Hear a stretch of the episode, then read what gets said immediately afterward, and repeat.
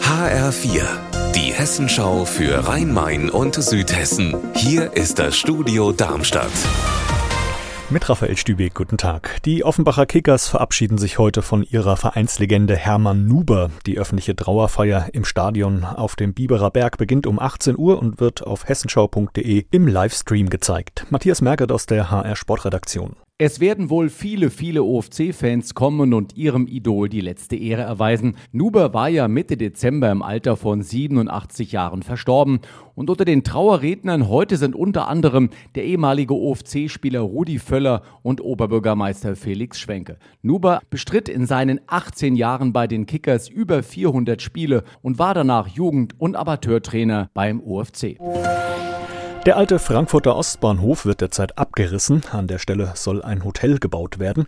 Ein gut dreimal fünf Meter großes, wertvolles und denkmalgeschütztes Mosaik wurde aber vor der Abrissbirne gerettet. HR-Reporterin Dagmar Fulle. Zugeschrieben wird es der Frankfurter Künstlerin Lina von Schauroth. Zu sehen sind darauf fünf springende Pferde.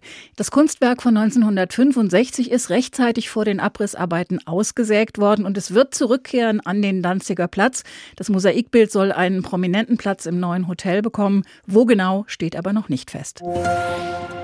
Der Kulturregion Frankfurt-Rhein-Main gehören über 50 Städte, Gemeinden und Kreise an und gemeinsam bündeln und vermarkten sie ihr Kulturangebot.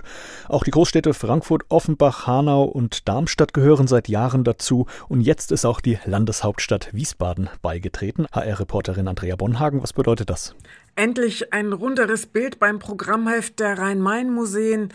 Endlich sind die Henkel-Sektkellerei und der Industriepark Kalle Albert Teil der Route der Industriekultur.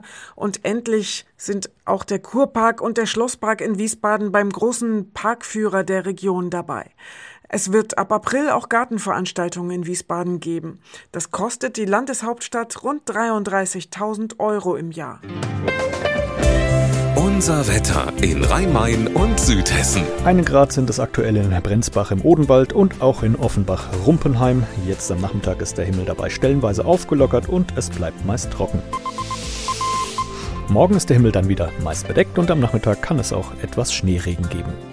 Ihr Wetter und alles, was bei Ihnen passiert, zuverlässig in der Hessenschau für Ihre Region und auf hessenschau.de.